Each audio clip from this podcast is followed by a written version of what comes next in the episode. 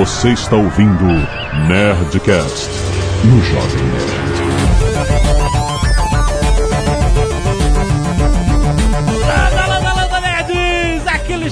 Jovem Nerd e eu quero implantes de realidade aumentada. Aqui é o Atila e eu quero viver o suficiente pra transplantar minha mente pra um computador. Aqui é o Rafael, não importa quanto a gente vá pro futuro, moto perpétuo nunca vai ser possível. Aqui é o Caio Gomes e Beam Me Up Scotty. Aqui é Bull Hand e.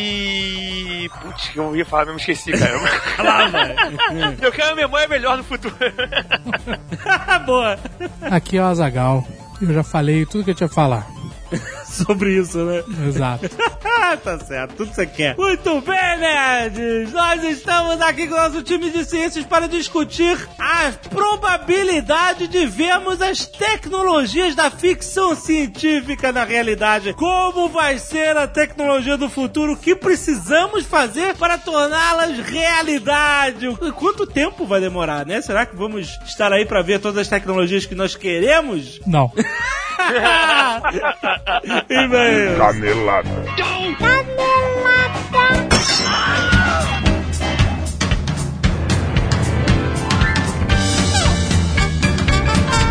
Muito bem, acabamos para mais uma semana de vez e caneladas ao Nerdcast. Vamos. E Azagal, nós temos novidades da Nestor. Sim. Tá chegando o fim do ano e vocês sabem, né? Como é que é? Estamos preparando a loja pra pegar o seu dinheiro.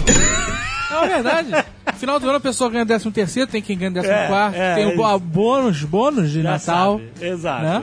Mas é honesto. A gente tá sendo honesto aqui com você. Todo mundo tá fazendo isso. Exatamente. A gente também, a gente só quer nessa parte. Você sabe que a gente acabou de lançar as camisetas na guerra espetacular. Ou você mira ou você atira. Lançamos a protocolo Blue Hand Zumbis, ficou fodástica. Fantástica. Ah, também a Breaking Bad. Essa nem fala que já tá acabando. é O cara verdade. não comprou, é se não correr, não compra. mais. Também teve o retorno do protocolo Blue Hand Zumbis e protocolo Blue Hand Alienígenas. Os mega descontos que a Sim. gente fez, mas a gente tá aqui pra falar de uma parada que a gente nem lançou ainda. Isso, pra você ficar pilhado. A gente quer criar expectativa em você. Vocês sabem que o Nerdcast especial de RPG, a trilogia Gunnor, é muito querida pelos ouvintes. É, o programa mais ouvido, mais reouvido, comentado, Isso. likeado. Isso, muito bom. A nossa aventura de RPG em podcast, se você não ouviu, você tem que ouvir agora. Tem links no post. É uma trilogia, caso você não E sabe. aí a gente pensou, todo mundo pediu, pô, faz um livro, faz um É, a gente, quadrinho. na verdade, pensou assim, o que que a gente vai fazer pra ganhar dinheiro com isso? né?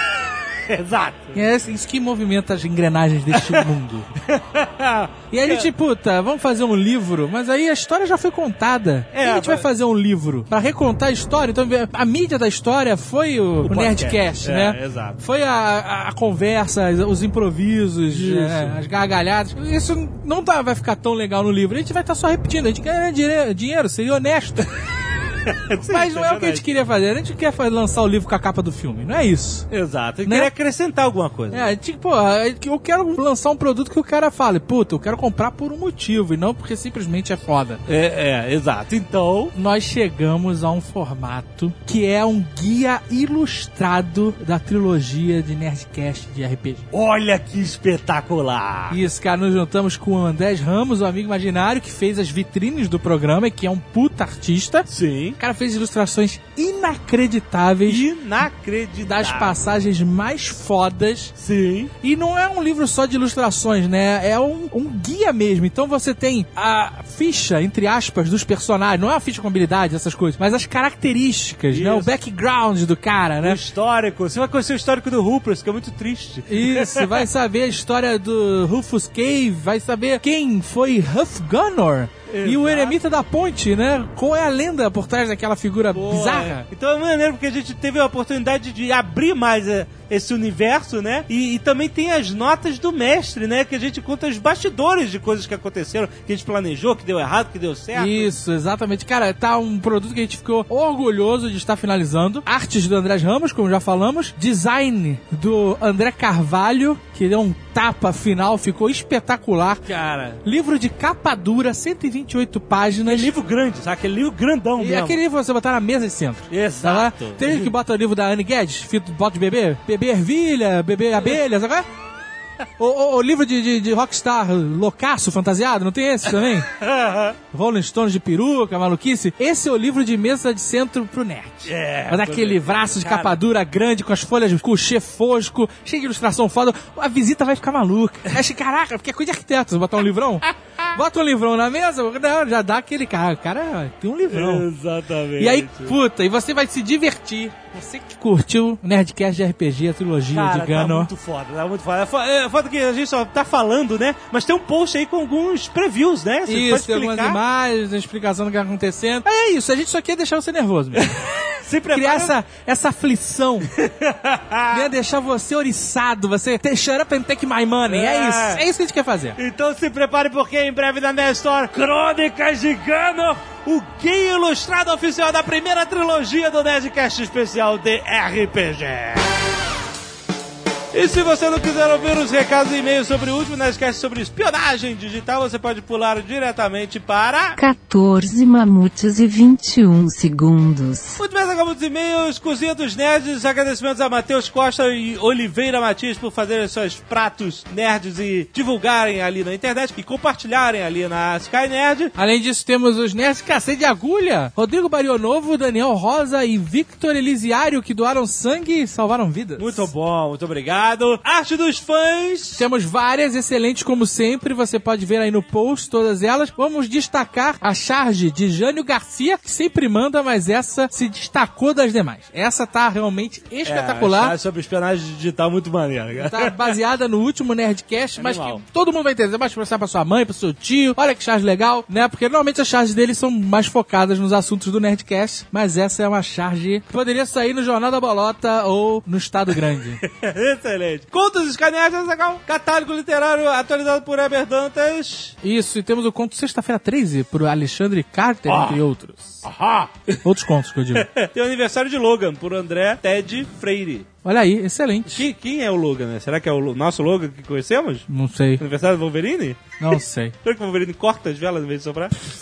Breno Monteiro, 28 anos, publicitário, Niterói, Rio de Janeiro. Ao ouvir o Nerdcast 380, tive que apertar pause quando um dos convidados reduziu a Edward Snowden ao garoto que entende de computador ou nerd de TI. Realmente, Snowden trabalhou como segurança de TI entre 2007 e 2009, enquanto foi funcionário da CIA, o que fez que alguns veículos de imprensa o chamassem de ex-agente da CIA. Isso deu origem a uma informação equivocada. Depois desse período, há poucas informações concretas sobre o currículo de Snowden, já que impediram que o documento viesse a público. As informações do currículo são divulgadas a partir de pessoas que viram o documento. Sabe-se que ele foi para Dell, fabricante de computadores que possui contracionário de inteligência ao redor do globo, mas não existem detalhes sobre sua função na empresa. O que se sabe é que suas habilidades saltam de upgrade de sistema para uma agência de espionagem de Tóquio para cyberestrategista e expert em contra-inteligência cibernética. Olha aí. Olha. Ele tem mais currículo que a gente achava. Quando questionado sobre a facilidade de Snowden em acessar a rede da NSA, já que ele trabalhava na Booz Allen Hamilton, empresa que tinha contrato com a NSA, há três meses, o diretor da agência declarou que Snowden havia trabalhado lá durante os 12 meses anteriores à contratação dele pela Booz Allen. Então ele estava na NSA, depois ele foi para Booz Allen, depois voltou lá como terceirizado. Essa informação não deixa claro se ele deixou a NSA pela Dell, que é a informação mais aceita, ou se o trabalho dele na Dell era fachada, ou se realmente chegou a ser funcionário da NSA, etc. No momento do vazamento da informação, Snowden era sim terceirizado, mas a imprensa internacional se refere a ele como consultor e ou analista de inteligência. E isso parece ser inquestionável. Só isso já o descaracteriza como o cara que mexe no PC quando dá pau. Então, ok. Ele tinha um pouco mais de expertise do que isso. Hugo da Silva Gama, 28 anos, consultor de SAP MM. Santo, um cara explicou pra gente o que era SAP, eu não lembro. Explicou no Leão também. Pra mim continua sendo o som alternativo da TV. Santo André, São Paulo. Saudações, Jovem Nerd Azagal. Primeiramente, espero que este e-mail não seja interceptado pelo Prisma ou pelo NSA, pois tem uma revelação importantíssima a fazer. Ok, o Já Hugo. foi interceptado. Hugo interceptado. no Nerdcast 357, Mercenários e Tropas de Elite, no minuto 42 e 52, esse negócio de bola, minutar é uma parada muito freak pra mim.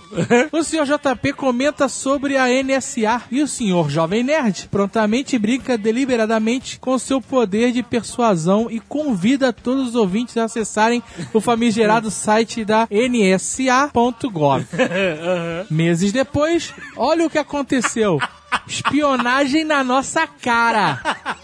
O senhor Jovem Nerd sabe como ninguém que dizer a um brasileiro para não fazer é o mesmo que dizer nada. Sua brincadeira de mau gosto nos condenou a um mundo de flags. Viu aqueles IPs do Brasil todos acessando a NSA no mesmo dia? Censuras e serviços de e-mails criptografados pelos correios. Ai, ai, é uma nova era. Max, entre aspas, botou Max entre aspas, 28 anos, trabalho no ramo da aviação executiva entre, Entre aspas, também. o cara é, né? Não, ele quer Tudo dele é meio, né? Ele quer se proteger. Lá, Natal, Rio Grande do Norte. Semana retrasada, recebemos uma solicitação de atendimento a uma aeronave cargueira russa que estaria entrando no Brasil por aqui, por Natal. Olha aí. Ah, entendi as aspas. Ah. Ah. Ele, Uma né? das minhas funções é avisar aos órgãos fiscalizadores, como a Receita Federal, Polícia Federal, entre outros. Quando fui avisá-los que o voo ocorreria, a turma da Receita Federal ficou num frenesi absurdo. Ainda sem entender, fiquei com uma pulga atrás da orelha. O aviso foi feito uma semana antes do voo. E sempre que encontrava algum fiscal da Receita, ele me parava e perguntava: Você por acaso sabe o que esse avião russo tá trazendo? com um ar de desconfiança e meio sussurrando, cara. E você tem que saber, né? Não pode entrar um avião com carga desconhecida no Não, mas Brasil. isso, isso é uma semana antes do avião vir. Ok. Passou-se uma semana e o tal avião pousou. Estavam todos os fiscais possíveis embaixo do avião quando as portas se abriram. E eu ainda sem entender, me chega um fiscal e pergunta: Tem algum americano a bordo? Nossa. Ah, foi aí que eu liguei os pontos. Esses caras estão achando que o Snowden tá aqui. Quase que instantaneamente pensei, é agora que eu vou sacanear esses caras. Cara, cuidado. O comandante me entregou a relação de tripulantes a bordo e tinham oito. Entrei na aeronave e quando saí entreguei a relação fiscal. Rapidamente ele contou oito e eu mandei. Eu acho que tem mais alguém lá em cima. Isca mordida. O fiscal entrou no avião como louco e levou um esporro do comandante, pois se trata de um avião internacional, portanto, território internacional. Não podia ter perdido essa oportunidade de sacanear os caras e a cena foi bem épica. Caraca, e aí, ficou por isso mesmo? O cara ficou maluco, entrou no avião. E aí, você pode não sacanear sacaneou. a Receita Federal assim, cara? É, porra, ele deve. Pode não. Pode não. Deve sacanear a Receita Federal qualquer oportunidade que você tem.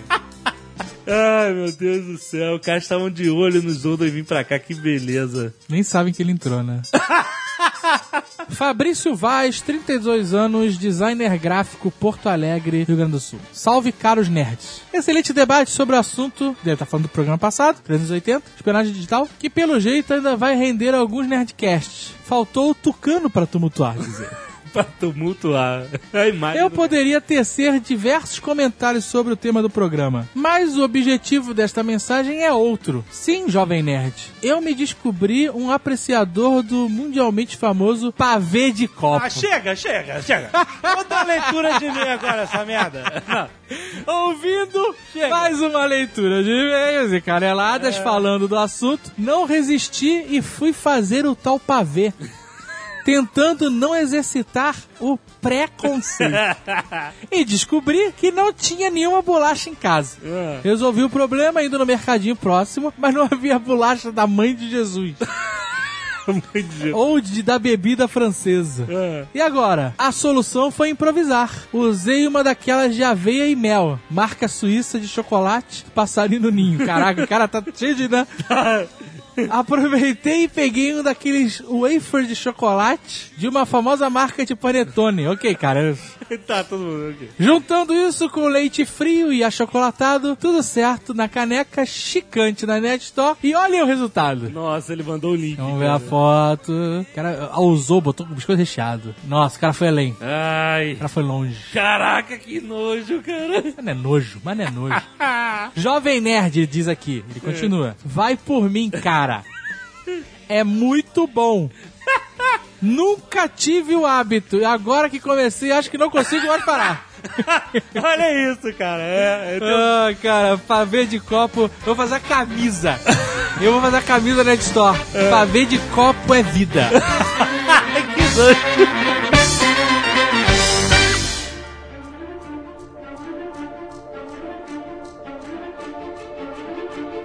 Não tem uma, umas notícias de alguns anos atrás que os caras teleportaram um fóton no, no, em laboratório, cacete. E nunca foi muito explicado isso, né? Essa, essa, essa história. A gente tá falando de teletransporte. Cut the crap científico. a gente tá falando de teletransporte de eu entrar numa máquina aqui e eu sair perfeito na Europa. Lá na Europa. Vocês já viram um filme chamado O Truque, eu acho, que era dois mágicos que competiam entre Isso, eles? com o Edward Norton e o Batman. Isso. Ele não vai lá e faz um aparelho com o Tesla que duplicava as pessoas. E eu tô Isso. dando o maior spoiler do filme possível. Você acabou de carregar o filme fora. Caguei, filho. O filme é até legal. Não, um ótimo filme, era, né? Mas é, o teletransporte que eles conseguiram fazer tem mais a ver com isso. Você tá mais duplicando aquilo em dois lugares diferentes do que mandando a pessoa de fato de um lado pro outro. É esse que Ah, é o mas- negócio. É Você- isso que eu você queria que falar. chega jamais vai ser o você que saiu, vai ser só uma, uma cópia. Então, é isso que eu Então. queria falar. Que, e, tipo assim, e aí que a gente bate na, no grande problema real do teletransporte. Por quê? Você vai morrer toda vez. Exato, porque se você pega uma partícula e você rearruma, você, vamos dizer, você escaneia molecularmente em três dimensões esse objeto, a maçã, que nem no filme Tron. E aí você reconfigura os átomos para eles adquirirem aquela forma, aquela propriedade molecular do outro lado. Faz uma pequena explosão atômica.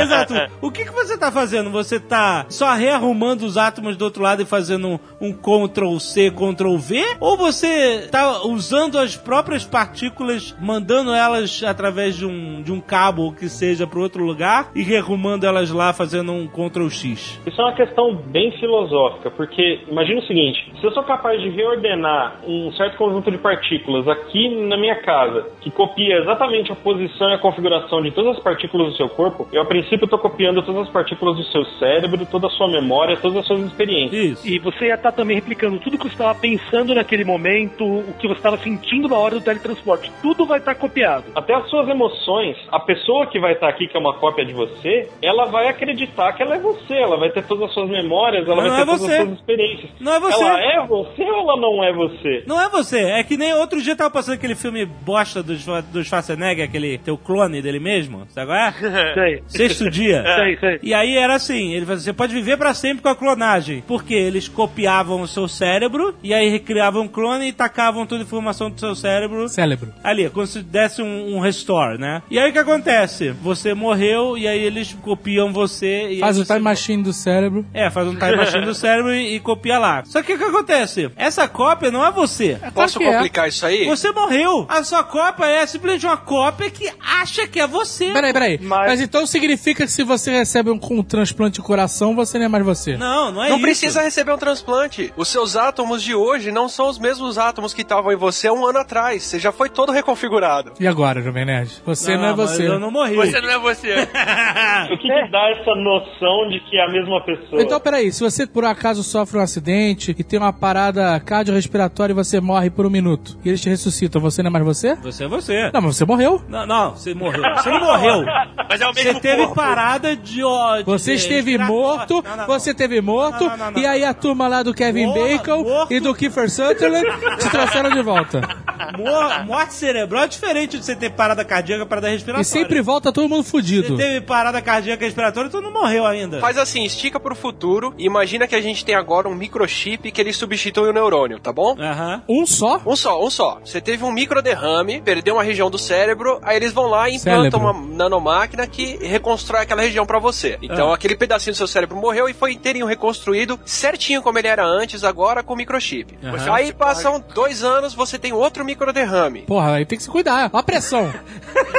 Cadê o microchip pra regular a pressão arterial? Vai pra academia, cara. É o melhor possível. É, que você tem uma propensão absurda a derrame por causa do, do bacon. 20 anos depois, você teve o cérebro inteiro trocado por microchip. Ainda é você? Continuamente e devagar e, e- e Não, olha sem só. nenhuma quebra de continuidade. Exatamente. Você nunca morreu, nunca fez nada. Você só trocou cada neurônio seu por um microchip. Ainda é você aí? Então, Então, essa é uma pergunta complicada pra cacete. se você continuar consciente e, e sabendo que você é você, você é você. Então o negócio é destruir a cópia original. Mas Não, mas olha só, se você destruir a cópia original, você morre. E aí você criou uma outra cópia que acha que é você. Mas ela não, acha, ela é, porque ela faz parte. Não, mas olha só, presta atenção. Tem uma hora, nesse filme bosta, sexto dia, eu vou dar spoiler, hein? O Não, vilão, filme. toma um tiro do Schwarzenegger. Aí ele, ai meu Deus, faz uma cópia do meu cérebro rápido que eu vou morrer. Cérebro. Aí eles fazem a cópia da mente do Ian e joga pro clone. Só que o clone, ele vem à vida com as memórias dele antes do cara morrer. E aí ele, eles se encontram, entendeu? E o clone começa a tirar as roupas do cara. É, é, tipo, é dramático, sabe? É um melodrama, né? Ele, ai meu Deus, eu ainda estou vivo, você está tirando minhas roupas. É nessa hora que você vê que essa história de viver pra sempre copiando a sua mente pra outro lugar cai. Porque o cara que tomou o tiro não transferiu a sua consciência para o, o outro corpo. Ele copiou. Então o cara continua morrendo. Sabe o que, que tá faltando aí E o cara que equação? tomou o tiro vai morrer mesmo. Mas sabe o que tá faltando nessa equação? A alma. Então, é isso. eu, ia até, eu ia até falar de brincadeira isso, mas o que, que faz a consciência? É algo que está unicamente no nosso cérebro, é um estado que do nosso cérebro, como diria o Solano, e... Não, não perpetue isso, por favor, essa brincadeira maldita. Ah. ou é algo a mais? Se for só o nosso cérebro, Cérebro. se for só isso, então a transferência do nosso estado foi aquilo lá. Se tem algo a mais, se existe uma alma, daí o teletransporte leva ela para o outro lado ou não? Essa é uma questão Ou copia. E copia. que, como o Rafael falou, é filosófica. O que que forma a nossa consciência? O que, que é a nossa É, é consciência? complicado. E aí, jovem cético? Ah, é Aí complicado, vai ter, não sei. vai ter os, ataques, os ataques religiosos contra a máquina de Sabe o que a gente tem que fazer? A gente tem que perguntar pro Murilo Benício Por quê? e pro professor Albieri. Não!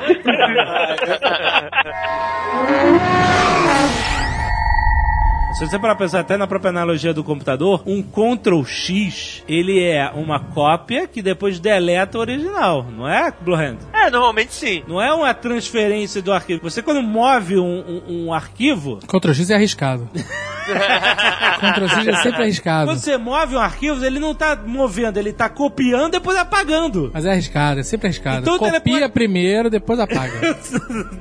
então o teleporte seria isso, basicamente. Seria você copiar e reimprimir? Ou você tá realmente... Olha, mas eu vou ser sincero, eu não me importo se o cara vai me copiar, vai me duplicar e matar o antigo, se vai, sei lá, expurgar minha alma, eu só não quero saber. Agora, se o teleporte no futuro criar outro Azagal Isso. e matar o original e a cópia for ficar lá na Europa e a cópia não perceber isso, foda-se. Foda-se bonito, cara. E aí a sua cópia que vai pra Europa tu vai ficar se fudendo aqui. Não, porque eu vou ter morrido e a minha cópia que agora sou eu não vou ter percebido. É que você, vai, você vai, vai morrer de todas as vezes que passar no teletransporte, você vai sentir a morte. Eu, Aliás, eu já quase morri uma vez, é morrendo. Isso já aconteceu em Star Trek. O, o- deu um pau lá no teletransporte e ele criou dois Kirks. Só que era um com a agressividade, toda a agressividade dele e outro sem nenhuma, toda a passividade dele. Com toda a capacidade de encenação que ele tem, né? É. E aí tinha o bom Kirk e o evil Kirk. É. Não, o melhor dos dois mundos. Qual deles tinha cavanhaque? Não, esse era o Evil Spock. Eu acho que essa é uma tecnologia que a gente pode dizer que ela não vai existir. Será? Então, vamos pensar um pouco como é que seria a tecnologia de fazer um teletransporte. Então, eu te coloco o Azagal com seu belo cavanhaque em cima da máquina Já é o Evil. e... e então a gente vai ter que medir cada posição de cada átomo, de átomo cada pra caralho. Isso. cada elétron medir a posição dele, velocidade de cada uma dessas coisas. Então É. você precisa de um microscópio, de uma condição de olhar cada subpartícula muito profundamente. Caraca, eu vou me sentir violado. Vamos Tem nego que reclama de body scan. E você tem que ignorar nesse fato até as questões da quântica. Eu não posso medir aquelas condições precisamente quanticamente. Mas mesmo se eu ignoro esse fato, imagina o trabalho de mensurar cada uma dessas partículas, cada uma dessas posições de todo o seu corpo. Certo. Então eu vou ter que, depois disso, pegar esse mundaréu de informação, passar pelo maior cabo de transmissão Wi-Fi do mundo, porque eles fazem sem cabo nenhum na Enterprise, até um outro local, Isso. onde toda essa informação vai ter que pegar e ele vai ter que reconstruir cada uma dessas posições com os átomos que estão ali na região. Isso ele faz em quê? 5, 6 segundos. Mas olha só, peraí, peraí, peraí. Ele vai reconstruir ou ele vai pegar os átomos que eram do Azagal e jogar pra lá? Não, vai reconstruir. Mesmo se eu mande os átomos dele pra lá, na hora que eu desmontei tudo, eu vou ter mudado as configurações dele. Então lá do outro lado, eu vou ter que lembrar as configurações originais e voltar todos eles Então o pra... teletransporte ele vai ser sempre uma cópia. Você não precisa destruir o original. E é por isso que ele nunca vai existir. Então não é teletransporte, Não é, é telecópia. É telecópia, exato. Entendeu? Então eliminamos o teletransporte. Que merda. Nunca vai existir. Ainda, ainda que fosse fisicamente possível, é uma coisa que a gente não sabe se é, é muito fantasioso, é muito improvável que a gente seja capaz de fazer uma, uma tarefa desse tamanho. Isso tudo que ele tá dizendo significa que toda vez que o noturno se teletransporta, ele morre e ressuscita? É. Não, ele pode. O noturno pode usar uma magia de D&D chamada Dimensional Door, que aí é uma é uma tipo um portal pessoal, entendeu? então ele não é mutante, ele é um demônio. é, pô, é possível. Outra forma de fazer teletransporte seria criar um puta buraco de minhoca até o lugar que você quer ir e atravessar. Então, né? aí é um portal, não é? Tecnicamente é um portal, não é um É, pois é, exato. Então Não- eu não é acho que é mais fácil a gente ver o portal do que o teletransporte. Até Ou porque se você, for pensar, se você for pensar praticamente, um portal é mais útil do que o teletransporte normal. A chance de dar merda no teletransporte normal é muito maior. É muito grande, cara. Peraí, peraí. Mas qual é a facilidade de você criar um buraco de minhoca, dobrar a realidade pra você poder atravessar ele? É, mesmo nível de viagem do teletransporte. né? Pois é. Destruir outro sonho de infância, então vamos falar sobre a chance de trazer animais extintos à, à vida de novo? Olha aí, Jurassic Park, excelente. Jurassic Park tá quase aí. Vamos lá, vamos lá. Então, eu ouvi alguma notícia aí de ciência de alguém cogitando isso. Tem, Estavam tem. cogitando um mamute. Com um mamute, sei É. lá, com o DNA do mamute. É, eu tenho- de cara eu já tenho uma má notícia, assim. Ah. Jurassic Park não é possível. Por causa, por causa dos direitos autorais. Por quê? A gente, assim, a gente tem que torcer pra um dia a gente conseguir calcular de novo qual que era o DNA dos dinossauros. Mas assim, sério, pra que, que vai querer trazer dinossauro? Eu queria Cara, muito. você imagina a grana que ia dar o Jurassic Park. Ah, Eu olha tenho só. uma ideia. Aqui no Brasil não tem dinossauro, não tem, não tem problema nenhum. Mas tu vai pra Austrália, pros Estados Unidos, um urso entra na cidade é mó merda. Um ursinho de nada. Um ursinho. Você imagina um T-Rex, um brontossauro entrando na cidade. Não tem rifle que segura um bicho desse não, meu Não irmão. tem, cara. Na Austrália, uma borboleta entrando na cidade pode ser mais perigoso. Pô, cara, mas a gente faz só fêmeas e deixa numa ilha no Caribe, cara. Ah, não vai dar nada. No Jurassic Park, eles inventam que eles pegam lá do, do- do o, mosquito fóssil do mosquito, né? Fossilizado, tinha lá o sangue do dinossauro. E aí, segundo a animação lá do, do bichinho, lá do, do pequeno DNA, eles completavam as lacunas com DNA de, de rã. É, é. Isso faz algum sentido científico, essa loucura? Teoricamente, um dia a gente vai conseguir comparar o DNA de todos os dinossauros vivos, que são as aves, Aham. e falar, um dia no passado, o DNA dos dinossauros era mais ou menos assim. Sim. E talvez recriar alguma coisa nessa linha. Posso dar uma dica pra galera que trabalha com isso, biólogos, geneticistas? Em vez de você ficar querendo voltar com o que já teve, por que, que você não cria um bicho novo? Mas, Faz cara, um bicho novo zoado. Mas nego faz isso toda hora, com o se cachorro. eles forem criar um dinossauro, é basicamente criar um bicho novo, porque eles não têm o DNA completo, então... Não. Mas tu tem o esqueleto, tu sabe como é, tu já fez filme. Que- Eu queria ser, eu queria ser surpreendido. E cachorro, cachorro é cachorro, não importa a Cachorro, raça. cara, é- é o cachorro que você vê aí, é tudo criado, maluco. Não, eu queria ver um, sei lá, um gatorro. Você quer ver a ilha do Tomorrow, né? É, essa aí. E mistura com gente pra ficar melhor. Vai vir da China, não se preocupa não.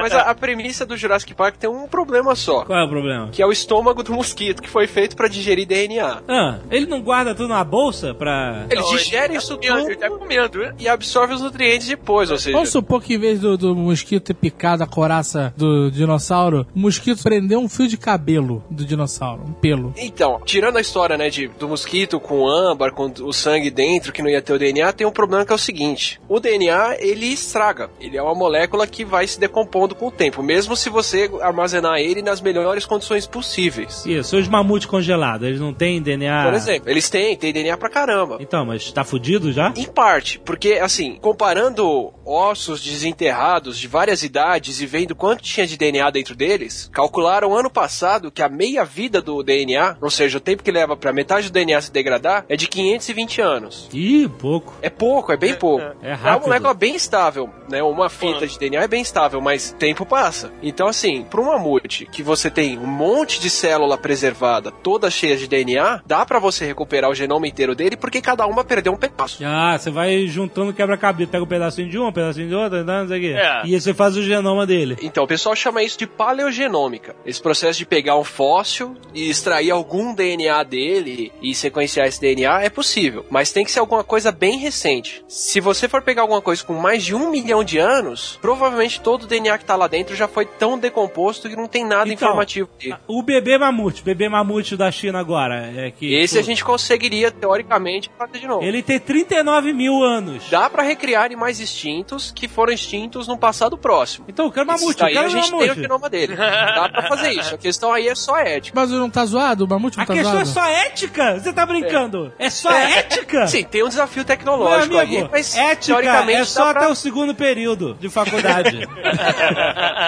Cara, isso vai ser feito, com certeza. Já seria possível, embora talvez precise de um milhão de tentativas, que pra clonar a Dolly foram sei lá quantos mil embriões E a testados. Dolly ficou zoada. E ela ficou zoada. Ficou zoado. Ficou zoada. Mas teoricamente dava pra pegar, por exemplo, sintetizar do zero todo o genoma do mamute, Ah. enfiar isso num óvulo de elefante e colocar isso pra gestar dentro de uma elefoa. Caraca! O plano é mais ou menos esse a última vez que eu vi. É, já estão tentando fazer uma coisa próxima. Então tem alguns anim- animais extintos há, há poucos mil anos que têm o genoma já deles, ou estão fazendo o genoma deles, e teoricamente dá pra colocar em outros animais e recriar. Putz, que irado isso, hein? É, Eu não o sei, problema não é é. quantas elefoas você vai ter que tentar inseminar pra ver se uma gestação vai Ah, dar. tem Então, elefante pra assim, caralho. aí não-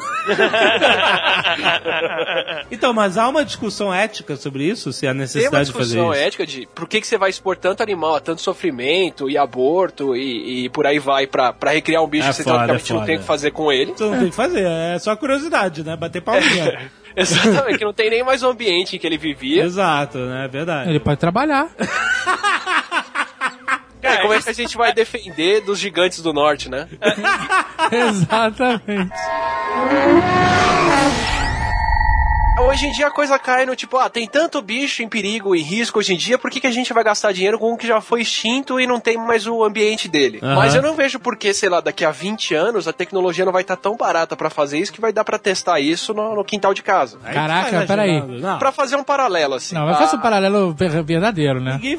Não, mas é um paralelo verdadeiro, cara. Você vai poder fazer um mamute no quintal de casa, Atila. Na década de 90, foram fazer o genoma humano, e o primeiro genoma humano, mais ou menos, feito pelo mundo inteiro, custou acho que 3 bilhões de dólares, ou 30 bilhões de dólares, coisa assim. Aham. Hoje em dia, pra sequenciar um genoma inteiro, tá custando quase só mil dólares. Que isso? Esse é o custo que foi reduzido de lá pra cá. Peraí, se eu for num laboratório gringo. Se você for no laboratório gringo, você paga 100 dólares pra sequenciar o seu genoma. 100? Isso. O Sérgio não, vou te Gomes fez você- isso, maluco. Vou te falar uma coisa, você compra isso em qualquer lugar ali, é fácil comprar. Você pede o kit, eles te mandam o cotonete O pelo Marcos correio, Gomes você passa isso, na uma- bochecha e manda pra eles. Ah, rapaz. Você dá eu vou fazer pra isso ele. mês que vem. Tu vai fazer? Eu vou daqui a dois meses. Tu vai se clonar depois?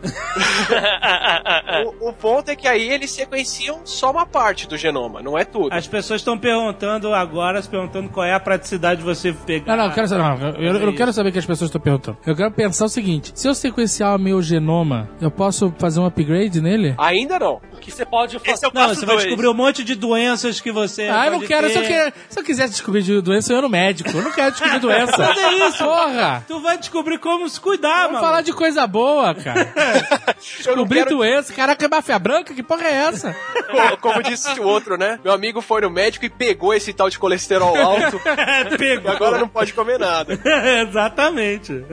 Não, assim, por enquanto, com 100 dólares você sequencia a maior parte dos genes conhecidos para doenças que têm característica genética. Então você vai saber se você tem mais risco disso ou daquilo, sua ascendência, se você tem em outros países e por aí vai. Acho que o Marco Gomes fez isso Ele já. fez, ele, Ele fez, fez, escreveu né? sobre 240 isso. condições eles estão mapeando atualmente. É, é, é muito legal. É, ele descobriu que é Neandertal, sei lá. Ele tem Neandertal. Europeu né? tem, tem um pedacinho de Neandertal mesmo. E, Ele descobriu que ele é uma, uma- um mix de tudo. Que a maior parte do- da, da humanidade é assim. É, como quase todo brasileiro, né? É, exato. Mega é, salada de fruta da humanidade. É isso aí mesmo. Então, por enquanto dá pra sequenciar só uma parte. Teoricamente, até nos próximos anos aí já vai dar pra sequenciar tudo pelo mesmo preço, porque o custo do sequenciamento caiu absurdamente, assim. Caiu muito mais rápido do que a lei de Moore, por exemplo, falava que era o custo dos chips caindo. Então, biotecnologia é uma coisa que tá ficando barata, assim. Hoje em dia já dá pra você fazer algumas reações em casa que há 10 anos atrás custavam milhões. Olha aí. Não, não, mas assim,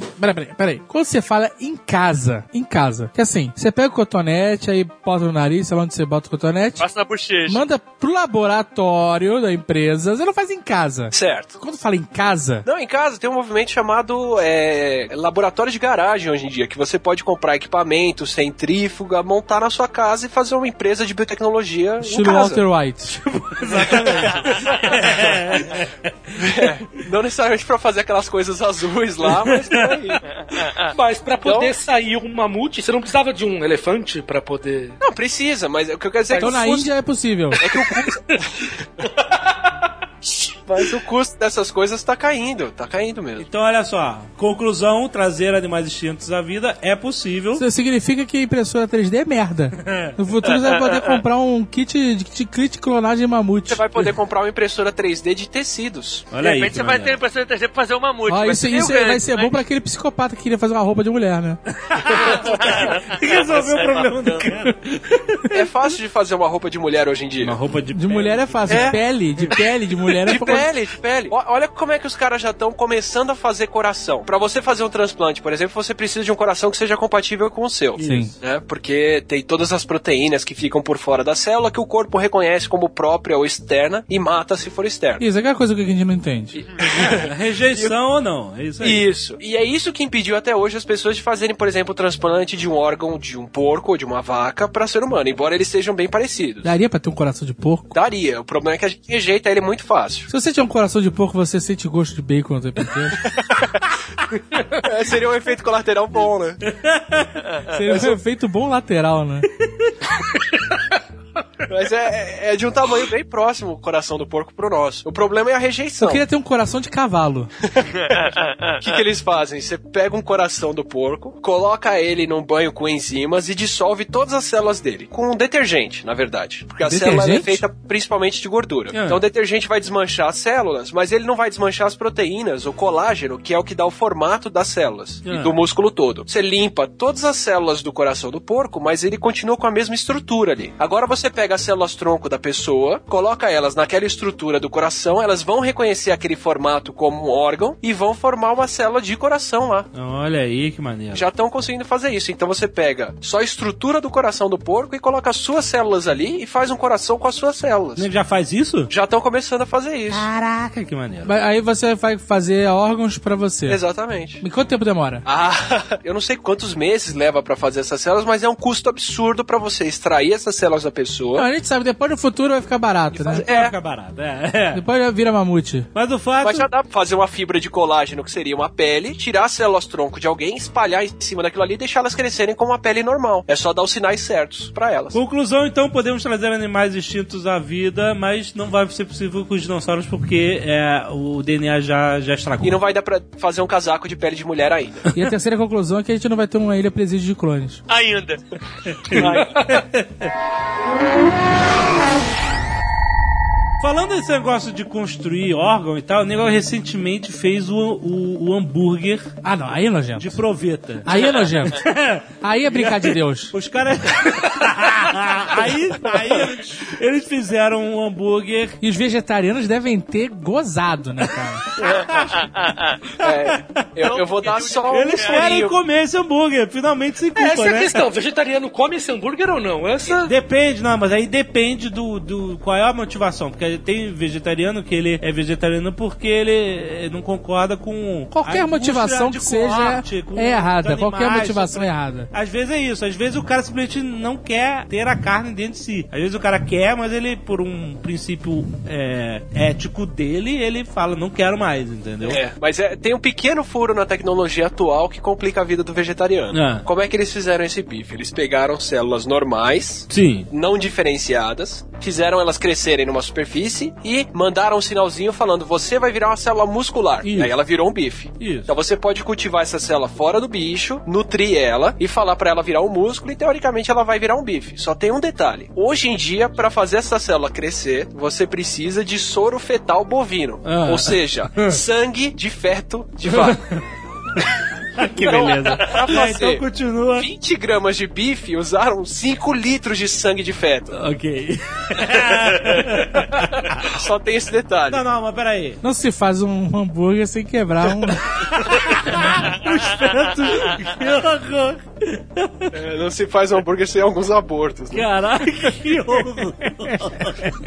Que Não, horror. é, é a realidade atual. Mas peraí, peraí. Não, mas os caras... Não, e sabe o que é pior? É que ficou uma merda o hambúrguer. Exato. Ficou Ficou uma merda. demais. Porque o hambúrguer era um músculo sem gordura nenhuma. É isso. E não tinha sabor, o cara botou tempero, botou caralho e ficou uma bosta. O repórter da Globo que disse que estava na primeira fila lá da sala de imprensa e o cara fritou o hambúrguer na frente dele e o cara não sentiu cheiro nenhum.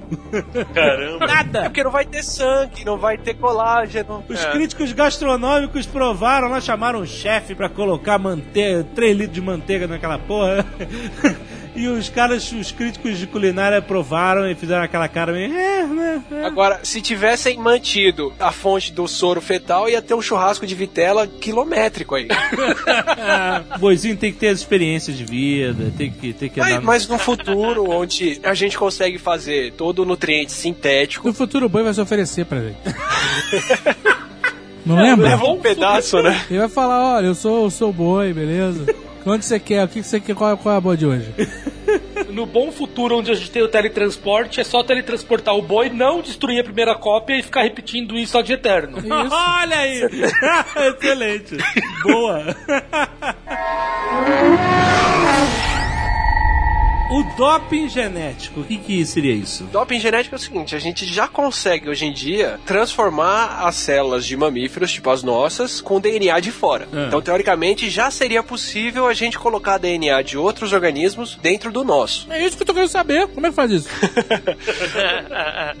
O problema é o seguinte, não tem como transformar nada que exija mais de um gene. A quantidade de informação que a gente consegue colocar dentro de uma outra célula hoje em dia ainda é muito pequena. E tem que ser uma coisa que não precisa de muita coordenação. Então, por exemplo, não dá pra eu colocar todos os genes pra fazer uma asa numa pessoa. Ainda. É, é porque é um desenvolvimento absurdamente complexo que tem que vir lá desde o embrião. Agora, se eu quero produzir uma corzinha que é só um gene que faz uma proteína que faz aquela cor, dá pra fazer isso bem fácil. Como assim? Você pode, as pessoas podem ser azuis? Já tem coelho que brilha no escuro. Que irado. Chama é, GFP Rabbit, se você quiser procurar. GFP é a proteína verde que foi tirada de água O viva. nome é uma merda, mas a ideia é maneira. Já o fizeram nome tinha que ser Glow Rabbit. Tem, tem o Glowfish já, que é um peixinho golpe que brilha. É e que é aparece no transgênico. Big Bang Theory, né? Ele aparece no Big Bang Theory, até o Glowfish. É, Isso. já, já é um peixe transgênico que brilha, porque é um gene só que faz ele brilhar daquele Caraca, jeito. eu procurei aqui GFP Rabbit, que sacanagem com o coelho. Cara, sacanagem com o coelho. O bicho tá verde, cara. Brilhando, maluco. Que É. escroto, cara. O, o, o Glowfish também, também rola já. Que é esse, esse peixinho. Então, mas o. Glowfish, nego, já é, vende-se por aí ou tá tão comum assim? O Glowfish é tão fácil de fazer que é- você consegue reproduzir aquilo em casa até. É nesse nível que a gente tá. Ficou maneiro o coelho brilhando. Ficou maneiro.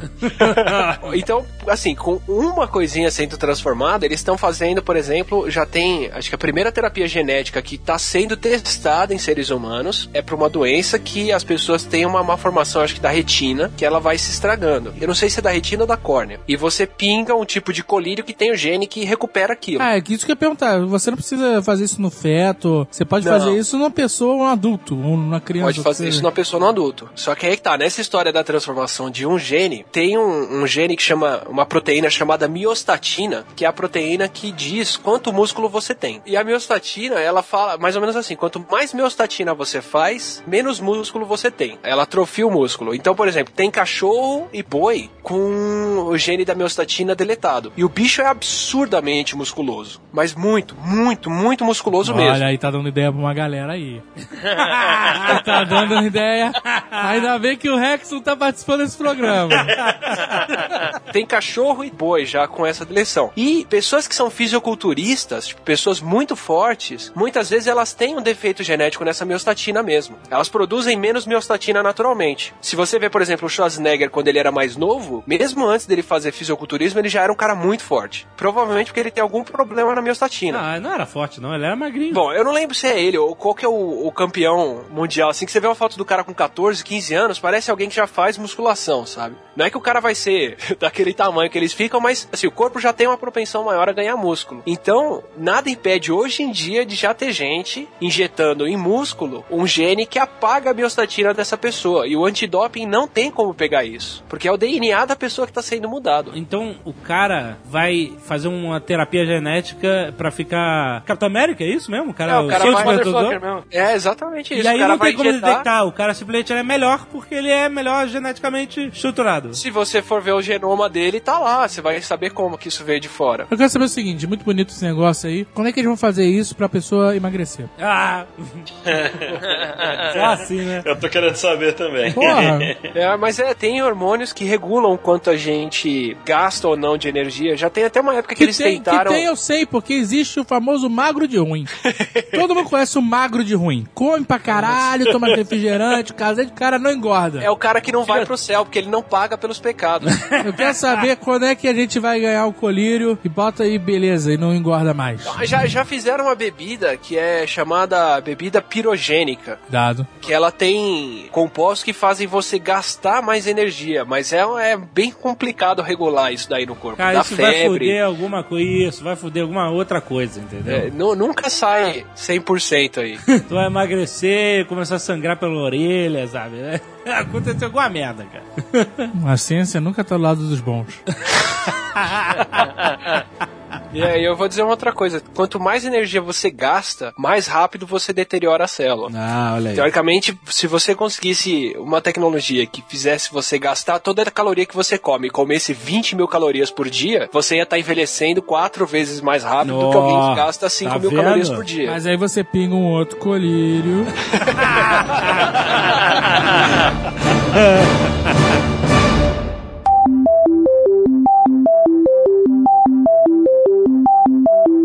Eu sou muito grato a vivermos na era Google, porque você não precisa ter mais discussões inúteis. Porque eu lembro muito bem de uma discussão, eu, moleque, e aí uma pessoa da minha escola falando assim: Ah, o meu sonho é ir na câmera antigravitacional da NASA. Aí eu falando assim: Não existe isso, sua besta. Aí ele falou assim: É claro que existe. Onde é que você acha que os astronautas treinam? Eu, numa piscina, sua besta.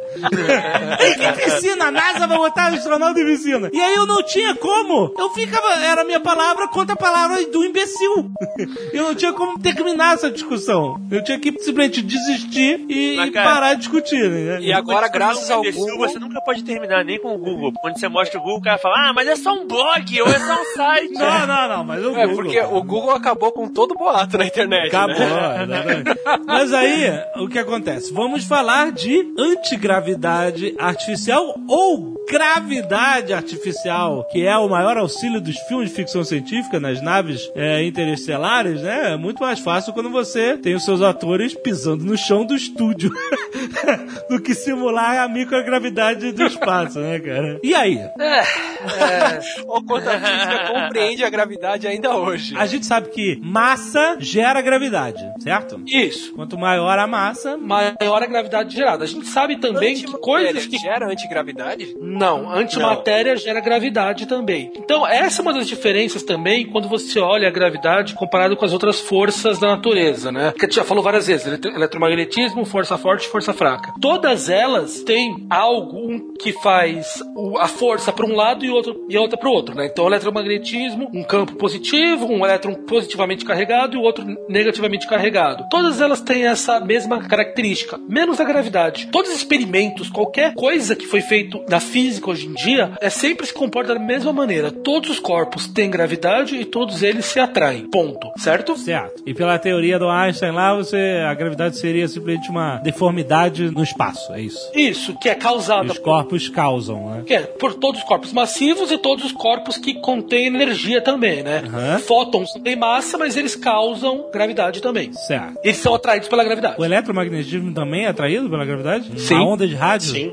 Sim? Sim, sim. é. Luz e ondas de rádio são objetos que têm a mesma natureza. Só muda qual é a frequência da onda. Entendi. Então, Mas então o que eles também são, são afetados pela gravidade. São, são. Tem alguma coisa que não é afetada pela gravidade? O neutrino, por exemplo? Tudo é afetado pela Tudo gravidade. afetado. Mas o neutrino atravessa tudo. Ele atravessa tudo, mas ele, o caminho dele é desviado pela gravidade. Ah, tá, entendi, ok. Por que o neutrino atravessa? Como ele não é carregado eletricamente, o neutrino ele é neutro e ele é muito pequeno, vamos dizer assim, na hora que ele vai atravessar o corpo massivo, a probabilidade dele se chocar com alguma coisa é muito pequena, porque ele só vai se chocar se ele for em linha reta com aquilo lá. E como a gente sabe, já viu na escola, a maior parte da matéria É, é, é vazia. vazia, exato. Isso, e como ele não é atraído, ele não vai se desviar para outra coisa. Então ele passa por toda a matéria quase sem acontecer nada. De vez em quando, algum vai em linha reta e vai na linha de colisão com algum elétron, com algum núcleo, Aham. e daí sim ele se choca. Mas isso Mas é muito carga dos provável. elétrons e dos prótons, isso não vai afetar o caminho dele, é isso? Né, não vai afetar. Ah, mas, mas o- alguma coisa não é, é afetada pela gravidade? nada que a gente Nada conhece. que a gente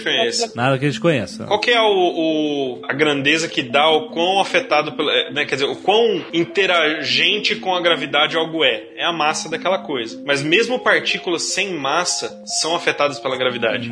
O fantasma, o fantasma. o fantasma. Não, não, olha. Não, não, não, na verdade não. Sabe uma coisa que eu nunca entendi no Ghost? Ele atravessava a parede, mas ele tava em pé no chão. Como? Ele tava em pé. Eu também pensei. Como que ele ficava em pé no chão? Sabe a coisa que mais me preocupava também? Ah. Ele subia a escada. Exato, cara. Não faz sentido.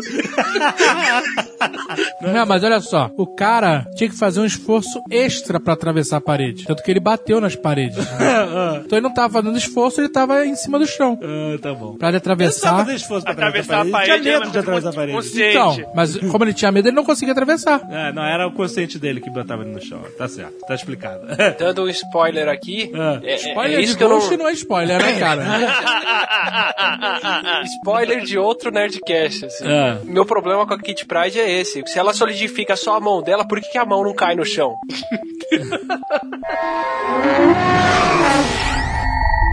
Então, realmente, a gente não conhece uma forma de bloquear ou anular a gravidade. Isso, mas qual Mas a gente tem como simular a falta de gravidade com o avião lá que mergulha, que aliás os astronautas também treinam no mergulho de avião, mas que na verdade estão caindo, né? Estão, estão simulando a falta de gravidade porque eles estão caindo junto com a estrutura do avião, então parece que eles estão voando. Eles estão caindo com estilo. Exatamente. Mas aí eu te pergunto: também existe uma forma de você simular a gravidade em um ambiente de microgravidade?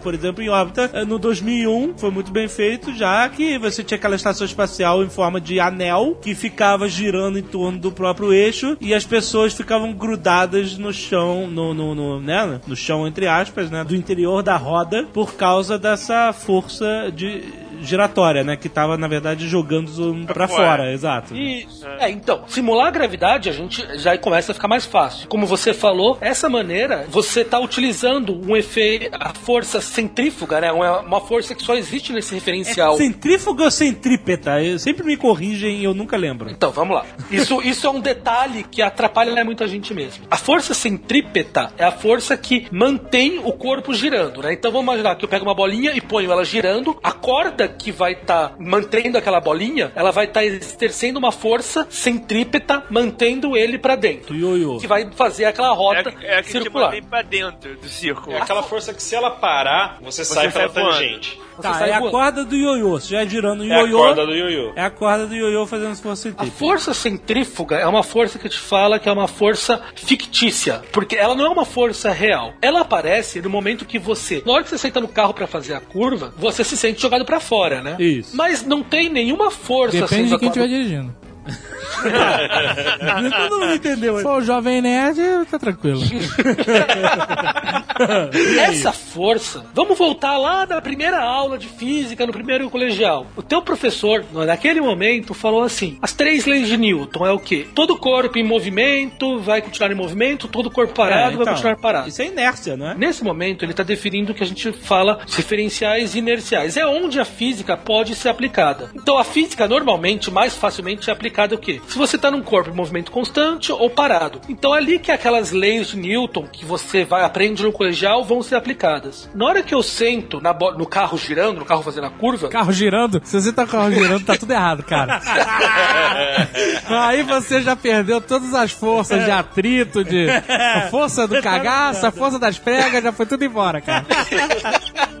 Então, na hora que você senta no carro fazendo a curva, esse carro ele não tá naquela condição de estar num referencial que é inercial, né? Se eu soltar aquilo lá, o carro não vai continuar fazendo aquele movimento. Ou ele vai ser linha reta, vocês entenderam, né? Ele não é um referencial. É uma coisa que se eu deixar ele, ele vai ficar parado, ou se eu ele vai continuar em movimento. Ele tá tendo que. uma- alguma coisa tá fazendo aquela força para ele fazer a curva. Nesse tipo de referencial, a física fica um pouco estranha e aparecem essas forças diferentes, que são fictícias. Essa força que aparece nesse referencial, para fora, é a força centrífuga. Na Estação Espacial 2001, a força é essa de estar jogando todo mundo pra fora, certo? Isso. Aí eu fico pensando, porra, nego não usa isso na Estação Espacial Internacional, por quê? Porque eles querem fazer teste com microgravidade de propósito. Não, não, mas porque você tem que girar muito rápido pra... A resposta do Blu-ray foi excelente. Mas é, mas é. Não, não, não, O não. motivo de nego fazer a, a base lá é exatamente pra testar para de ambiente de microgravidade. Não, mas eles querem testar a microgravidade pra ver como é que vai ser a viagem pra Marte. Por que, que eles não pensam já na viagem pra Marte? Uma nave que tenha um anel desse de simulação de gravidade. Porque eles estão pouco se fudendo pros astronautas. Não, não é isso, cara. Pouco se fudendo. Quero saber o seguinte, é, você tem que girar muito rápido pra simular a gravidade da Terra, seria isso? Seria, seria impossível? Agora é aquele momento que o Azagal adora. Deixa eu fazer uma conta aqui pra gente poder ver isso. Olha aí, essa é a parte forte. O cara faz Mas conta, é- mano. Eu acho que pode ser uma questão de, de limitação tecnológica. Não limitação tecnológica, você imagina toda a engenharia de uma nave em forma de anel, girando em torno do próprio eixo. Eu não, eu não sei quão prático é O isso. conselho da Estação Internacional Espacial, sei lá, russo, americano, francês, o cara fala, e se a gente fizer um anel girando pra simular gravidade? E o russo fala, não, porra nenhuma.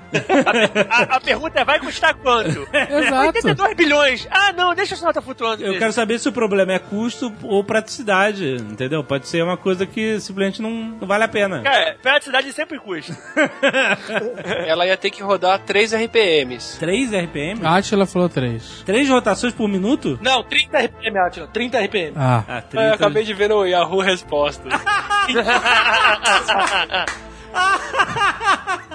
É coisa pra cacete, cara. Se botar um negócio de 70 metros pra girar 30 vezes por minuto, velho. É, é foda, né? o cara vê essa conta, que deve ter gente desse nível lá também, não é só no Netcast? É. O cara que faz conta na hora? o cara falou. O cara fala. Tem bastante. Nem fudendo. Cara, nem foda-se. O cara fala, fecha a porta aí. Pede pro Buzz Aldrin sair. Isso, obrigado, Buzz. Foda-se, o astronauta!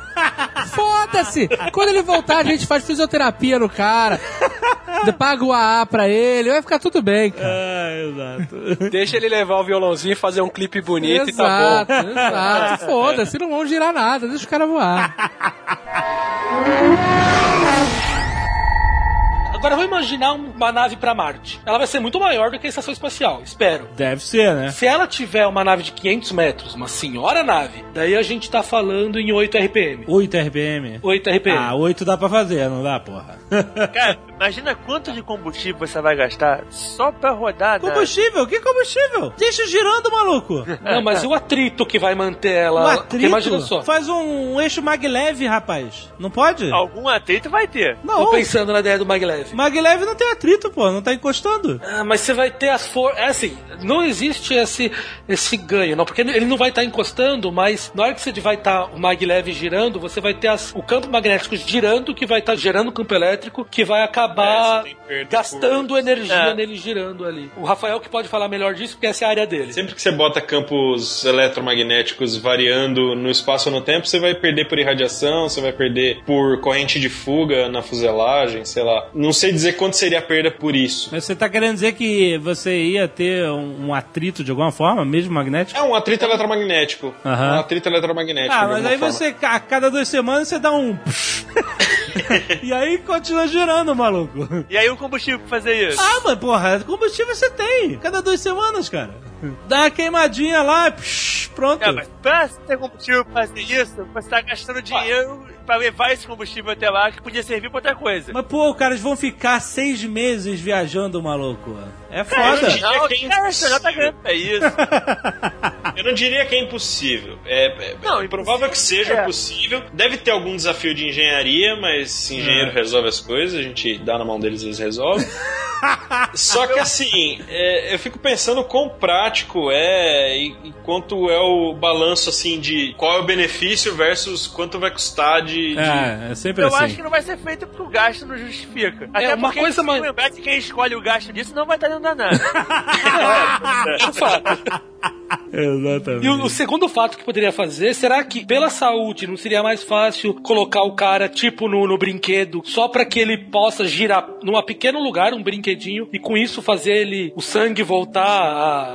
a- Ah, eles vão pôr aquela xícara de parque de diversões pro cara ficar rodando no volantinho. Isso aí, isso aí. Pro cara poder sentir. Manda Seria- aquelas rodinhas rodinha de, de hamster. Não, eles mandam o cara prender o elástico na cintura e fazer esteira e tá tudo certo. É, E depois desse tipo de gravidade que a gente comentou até agora, daí tem a coisa final. Star Trek, lá eles têm uma Um gerador de gravidade. artificial Isso. que não, a nave não tá girando, não tá Isso. nada. Ela tá paradinha de ter gravidade artificial. Isso. Então a gente teria essa possibilidade também. E o Picard, ele consegue é, detectar só no feeling uma- um desalinhamento de 0,2 microns na, na gravidade artificial. Mas isso, isso, é, isso é pura praticidade de ficção científica, né? De, é pra, pra televisão, né? Não, não- você criar uma chapa no chão que gere gravidade é uma coisa absurdamente fora dos pensamentos físicos de qualquer entusiasta da, da área, né? Vamos imaginar que eu consiga fazer uma chapa que vai ter essa capacidade de fazer as pessoas se atraírem pra ela. A nave tem vários andares. tem? Isso, é. Então, como eu falei, assim, a gravidade ela atrai tudo pra ela. Vai atrair os Então, outros andares também. Ele vai atrair os outros Ah, andares. Então, num andar o cara ia estar em pé, no outro ele ia estar de ponta cabeça pro cara de cima. É, é, mas então eles têm que descobrir outra tecnologia pra direcionar a geração de gravidade só pra um lado. E a Imagina nave, que, a nave teria que ser um círculo, teria que ser um planeta. Se qualquer coisa diferente disso, você vai ter um um- esse É problema. verdade, é verdade. Imagina se alguém no andar de cima também liga o chãozinho de gravidade e os dois se atraem. Caraca, exato, né? É A nave tem que ser uma mini estrela da morte voando. É, porque imagina você ter três, quatro andares, em cada andar gerando 9,8 metros por segundo. A menos que você consiga gerar uma antigravidade no teto. Caraca! É um capacitor, é um capacitor gravitacional. É, você Só que gerar gera gravidade campo dentro dele. antigravidade no teto. Caraca, é Se realmente. bem que você só precisa do chão mais baixo da nave gerando essa Isso. gravidade e ela atravessa pra todo mundo ali pra cima, né? Atila, É, aê! Excelente. Então, mas daí você teria o problema que tudo que tivesse abaixo daquilo ali, ele ia estar passando, asteroides, tudo iam estar sendo atraídos. É. É verdade, Seria o maluco. primeiro problema. Afinal, a gravidade da Terra. Não é pouca gravidade, não, cara. É, não, é. Você tinha que ter um gerador antigravitacional na parte de cima, pra deixar o campo só lá dentro. É muito trabalho, cara. Você teria que ter um gerador antigravitacional na parte de fora da nave, digamos assim. é, Pra exatamente. evitar que ela atraia o resto, o resto do, do espaço inteiro pra cima dela. Pra que a nave, quando sair da Terra, ela não mude a órbita da Lua, maluco. E tem a questão energética também. Como a gente falou, para poder gerar uma gravidade nessa condição, é muita massa, é muita energia. Cristais de lítio. mano. Resolvem tudo. É só mudar a fase, né? Cristais de negação de realidade, né?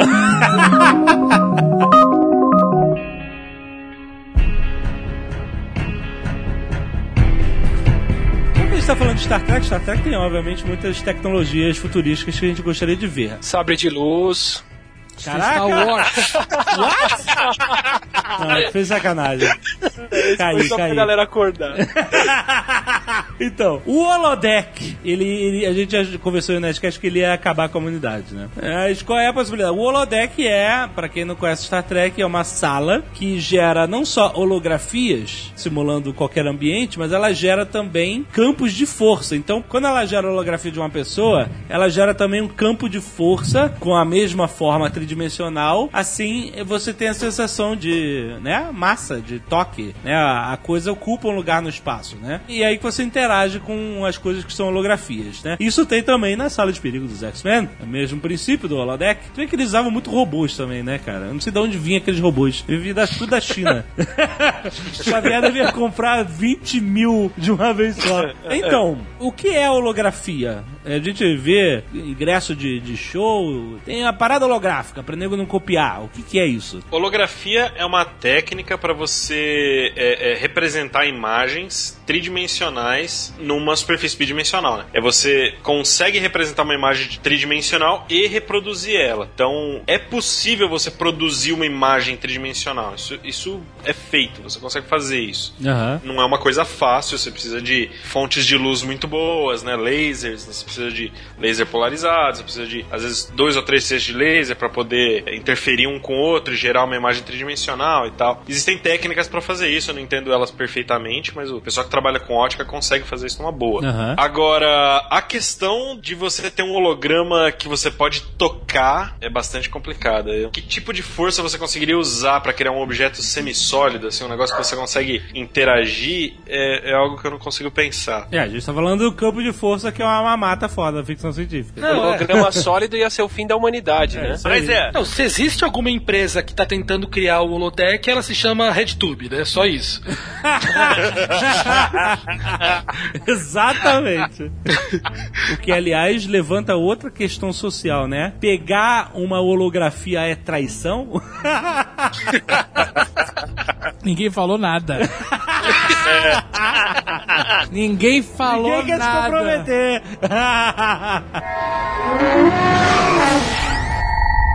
Talvez uma coisa mais próxima do holodeck não seria exatamente a mesma coisa, porque você não seria um holograma, seria realidade virtual. Seria, seria algo do estilo do Matrix. Eu acho que aquilo é mais possível, né? De você ter uma ilusão de, de realidade virtual Vai funcionar dentro do seu cérebro, é isso? dentro da sua cabeça, ou mesmo com, sei lá, um óculos de realidade virtual, tipo aquele Rift, só que de alguma forma desabilitando seu sistema motor pra você ficar paradinho, pra você não sair por aí trombando nas paredes. Se for no cérebro, é totalmente plausível, assim, porque quem tá tendo ilusão visual ou auditiva simplesmente não sabe que aquilo tá sendo gerado só no cérebro. Não tem como saber. Como um sonho, é isso? Como, por exemplo, o cara que é esquizofrênico e vê outras pessoas ou ouve vozes. Aham. Se você mapeia isso no cérebro da pessoa, não tem diferença entre o que o cérebro gera e o que vem de fora. É a mesma coisa pra pessoa. É a percepção do que vem de fora, é isso? Ele realmente vê outras pessoas e ouve vozes. não É, e não- não, não existe tem diferença fisiológica nisso. Então, se Não, e você ele, pudesse. ele sente as outras pessoas também, né? Ele sente Sim. o toque, ele É. sente o- a interação. né? Então, o cérebro tá percebendo como real, como uma pessoa perceberia de fato a realidade, é isso? É, se você real, puder é. estimular o cérebro pra isso, não vai ter diferença nenhuma da realidade. Então, aí, aí sim começa o problema do Inception mesmo. Aí o Inception vira uma realidade. Se você pudesse entrar dentro da cabeça da pessoa, óbvio, né? Porque se você tiver esses sonhos simulados, realmente você, você consegue. Seu cérebro começa, consegue ver como algo real, né? E você passa a viver num- numa simulação. Você passaria a viver naquilo. Então, aí seria factível sim você introduzir uma ilusão e fazer como o holodeck fazia. Caraca, recall, total recall, é isso aí. recall, recall, recall. E o cara falava, na sua viagem você perde as suas malas, o taxista rouba você, etc. Esse que era o argumento do cara. Ele veio. E agora volta a pergunta: pegar alguém no Total Recall é traição? Ih, É, porque você. Quando você pega alguém no sonho, não é considerado traição. Era sonho. Realmente você vai conseguir mudar a humanidade com isso, cara. E de novo, isso é o fim, o fim da humanidade, né? Porque você ia ficar. Realmente o que o pessoal fala no Total Recall, porque você vai ficar se fudendo, tomando trânsito na cabeça e poluição na, na cara, trânsito todo dia pro escritório, se você poderia fazer isso. Não, é, é soro na veia, plug na cabeça e acabou. Olha aí, rapaz. Isso Mais é, nada. é completamente indistinguível do seu cérebro. Isso da experiência real. O Attila falou isso. Então, por que você ia correr o risco se você pode ter a coisa completamente controlada e que vai ser idêntica pra você? Caraca, o futuro Total Recall é muito bom.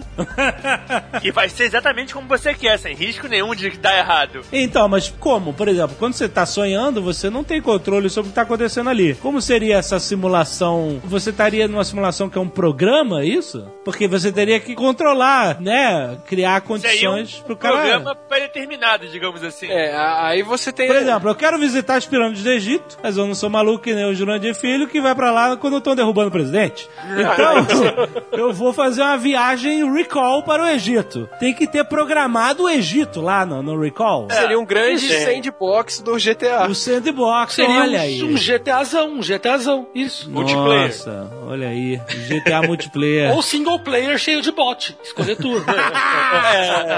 Ah, bot é sem graça. Mas na verdade, o ideal seria, seria um single player cheio de bot, porque aí o controle é total, tem coisa recall. É, porque senão entra, entra a galera hackeando, sabe é? Pois é. Hackeando, aí o Não, cara... cheio de brasileiro falando, ô, me dá um real aí. Risco de estragar o teu programa que você pagou tão caro por ele. É, exatamente. Não, e, na, e na hora que chegar a galera do mimimi também, imagina o pessoal lá do Twitter reclamando, pô, ia estragar de vez, né? Então,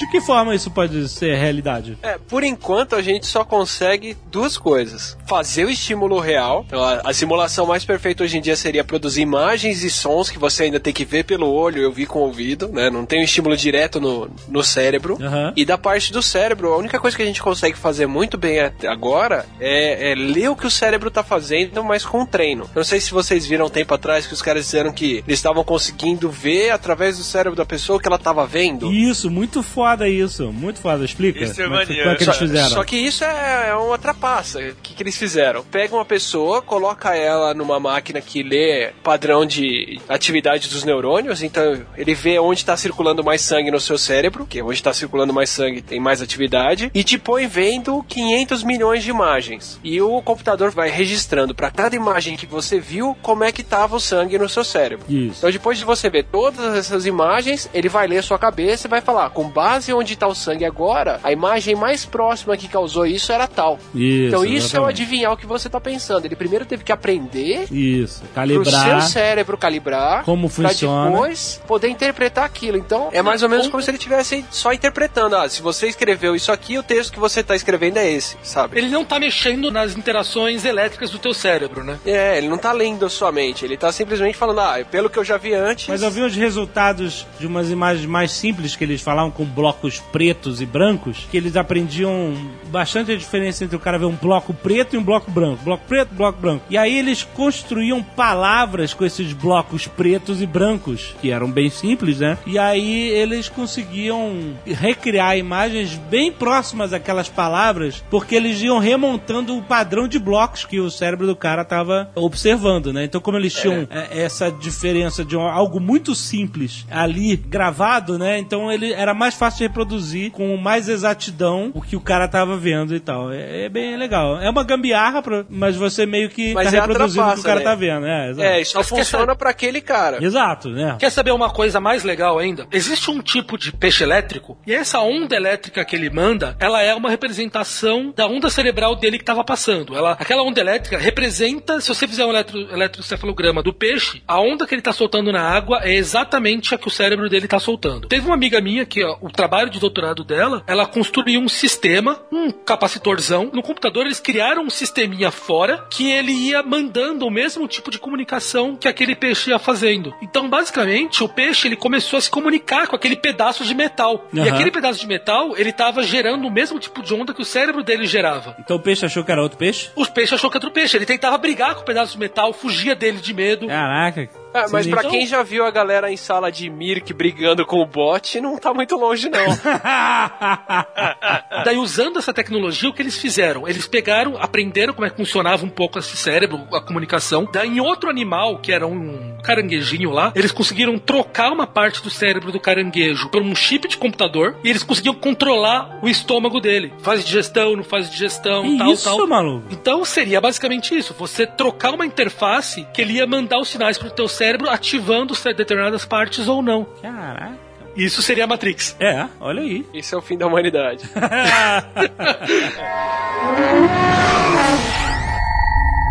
Seria possível a gente criar uma consciência artificial? Uma inteligência que saiba o que ela é? Sim. Sim? Isso teoricamente é possível, mas não seria nada próximo do que a gente tem como consciência. Ah, não, eu quero algo próximo que a gente tem como consciência, cara. Essa que é a graça. O, o- o problema é que a nossa consciência, ela tá muito atrelada à, à- à fisiologia do corpo, assim. Ah, É, certo. Por exemplo, seu cérebro precisa de humor, precisa de neurotransmissão, você precisa sentir onde está o seu corpo, a sua mão. O seu sistema nervoso inteiro é parte da sua consciência, não é só o pensamento dentro do cérebro. E também as suas experiências de vida, de crescimento, de interação com outros seres humanos, né? A gente tá querendo dizer que um computador nunca ia conseguir pensar exatamente como um ser humano. Porque a nossa consciência é um processo analógico também, não é só digital. Aham, entendi. É uma junção de tudo. Exatamente. Agora, você ter um volume de processamento que equivale ao volume de um cérebro, teoricamente é possível e um dia a gente vai chegar nesse volume de processamento. Então, isso tem um nome,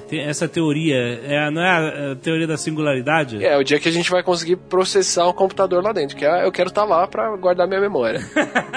Já tem inteligência artificial hoje em dia, tanto que tem jogos cada vez mais complexos que o pessoal vai usando como meta pra ver o quanto a gente consegue processar já, né? Tipo, o primeiro computador que conseguiu ganhar um jogo de xadrez contra o melhor jogador de xadrez que já existiu. Aí tem outro jogo que é mais complexo, outro, outro, e o último foi o computador que conseguiu ganhar Jeopardy, né? Isso, da IBM, né? Alguns anos Aquele atrás. computador da IBM. Só que Porque, aquele não, porque olha só, um xa- jogo de xadrez é puro cálculo matemático de probabilidade. O computador ele vai conseguir fazer muito mais cálculos, muito mais rápido que qualquer ser humano. Isso já é uma, uma realidade. O Deep Blue ganhou lá do Kasparov e, né, mandou bem, fácil, né? Ganhou do cara que era o maior enxadrista do mundo e provou isso, porque a gente tá lidando com matemática pura, né? O xadrez é matemática, cara. É, você tem um conjunto de regras muito bem estabelecido ali, né? Exato. Agora o Jeopardy, esse programa de pergunta e resposta, esse formato americano, né? quer dizer, na verdade é uma pergunta de resposta e pergunta, né? Porque o formato do programa é o seguinte, o cara te dá uma resposta e você tem que formular a pergunta a qual aquela resposta pertence. Mais ou menos como o 42 do Guia do Mochileiro, né? Você tem a resposta, mas você não sabe qual é a pergunta. Então o Jeopardy não é só matemática. O computador lá da IBM, ele não estava conectado à internet, mas ele tinha um, um volume de dados muito grande dentro da memória dele lá. E ele tinha que ouvir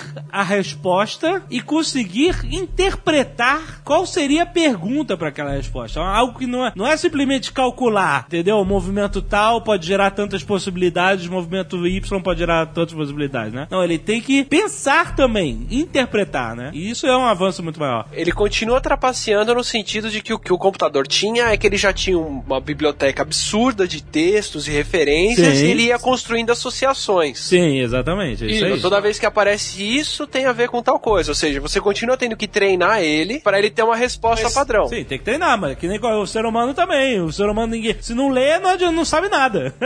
Não, é, é isso que- exatamente isso que eu ia dizer. Como que o ser humano aprende linguagem? Isso é uma coisa óbvia que a gente não sabe ainda 100% como é que o ser humano aprende linguagem, mas a gente tem uma certa ideia de que é a seguinte: você nasce com certas estruturas capazes de aprender linguagem, capazes de representar dentro do seu cérebro as construções que a gente faz em linguagem, são estruturas genéricas capazes de representar qualquer linguagem que você eventualmente vai aprender, né? Não é especificamente alguma linguagem. E depois, quando você é apresentado a diversos exemplos, essas estruturas genéricas vão se especializando para a linguagem que você É, é, a- a apresentado quando criança. A gente já tem uma predisposição genética, fisiológica a aprender uma linguagem. Sim, mas pode ser Exato. qualquer uma. A gente não vai ter Qualquer uma. dificuldade de E, aprender é, uma outra. Não, o que a gente tem é, é a capacidade de, de estruturar a coisa como verbo, sujeito, adjetivo e por aí vai. O cérebro Uhum. tem essa semântica. Sim. Mas a gente consegue criar novas associações ou identificar coisas que nenhum programa artificial, nenhuma inteligência artificial ainda consegue fazer. Então, por exemplo, é, é, é, eu, eu- eu consigo treinar um programa pra toda vez que ver uma foto de um gato, reconhecer que aquilo é um gato. Ok, Só consegue. que se eu desenhar um gato, se eu fizer um gato estilizado, se eu puser o gato atrás de uma árvore, ou se eu fizer um, um gato Já de era. mosaico de azulejo, já era. Ele não consegue. Não reconhecer aquilo de seguinte, forma eu- nenhuma. Eu, diria o seguinte, eu diria que com a capacidade computacional e, e os algoritmos que a gente tem hoje, isso é verdade, mas a gente conhece, em teoria, algoritmos que seriam capazes de fazer essa generalização. Não, eu sei. Assim, o que, que falta? Que falta é capacidade computacional e mais pesquisa. Então, ok, vamos, vamos dizer que um dia a gente consiga ter um computador que consiga reconhecer um gato como um ser humano estilizado. Eu diria que um dia você pode ter um computador que aprende linguagem de uma forma muito parecida com que o humano aprende. Ele vai ter internamente um modelo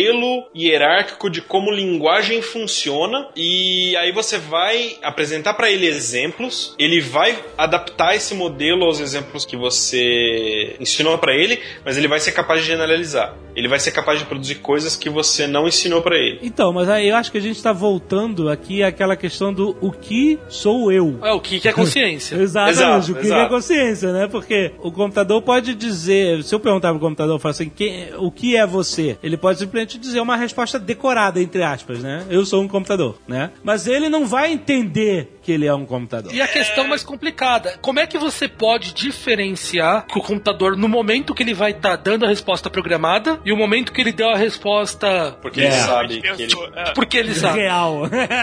Isso. Como é que você sabe que você é o Alexandre e não é uma resposta programada no teu cérebro? Ah. Como é que eu, eu, Caio, posso diferenciar? Quando ele começar a mentir, rapaz.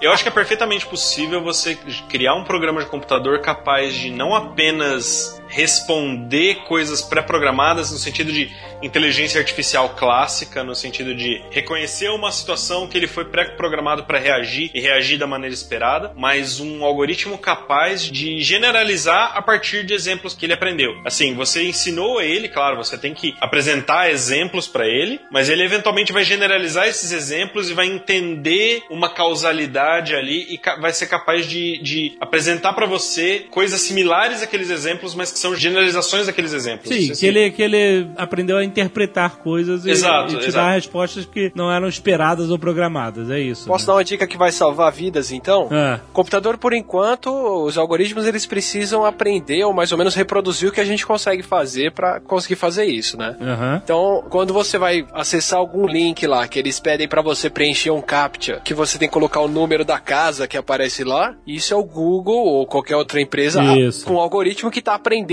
a ler o número das casas com base no que a gente digita, certo? Certo. Isso. Então a gente tem que digitar errado o número das casas pro T-1000 não conseguir chegar no seu endereço no futuro.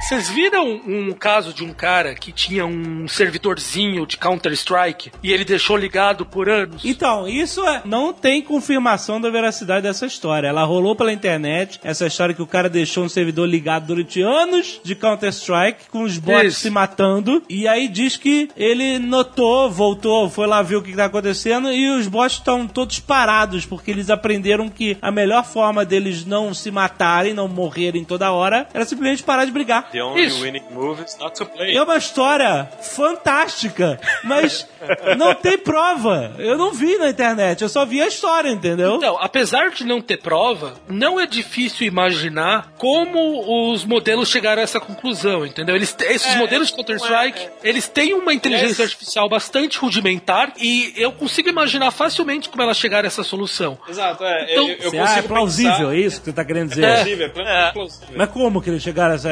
é, Eu Simplesmente... consigo pensar em modelos muito simples que eu programaria e que chegariam nesse resultado. Claro, eu colocaria com a mão. Você não precisaria de uma inteligência artificial querendo descobrir uma solução e simplesmente não rodando partidas cegamente, uma atrás da outra? Imagina que você Então. coloca uma inteligência artificial que tenta minimizar o, o, o frag número lá de do vezes cara. que ele morre. Então, mas tem que ter uma ordem pra isso, né? Ela não pode ter chegado a essa conclusão sozinha. Senão o servidor fica rodando forever, né, cara? Não, o bot, ele tem duas. Mas ele tem tem duas. diretrizes. Que Ele ser tem matar o player e se manter vivo, E se manter vivo. Isso. Ele vai ajustando os próprios parâmetros internos dele pra tentar obter uma estratégia em que ele sobrevive mais vezes. É, se você de disser repente- pra ele que a prioridade pra sobreviver é maior do que pra matar, ele não vai. De repente ele vai chegar numa situação em que, se eu não vejo o cara me atacando, eu não reajo, por exemplo. Isso, exatamente. É é uma situação assustadoramente foda, né? O cara ligar a tela, entrar no servidor e tá todo mundo parado. E você achar que tem algum bug e você descobriu que o computador aprendeu a não se matar. É foda pra É caralho, bizarro. entendeu? Eu quero muito que seja verdade, não sei se é, mas, mas, mas vocês Claro falam- que não é, claro que não é. Então, mas eles falam que é plausível. Mas, mas- plausível tudo é. Cara, se for, por exemplo, um algoritmo evolucionário, uma coisa assim, é muito fácil chegar no resultado assim. Bom, sei é lá. Mas no Extremamente fácil, Counter Strike. No Counter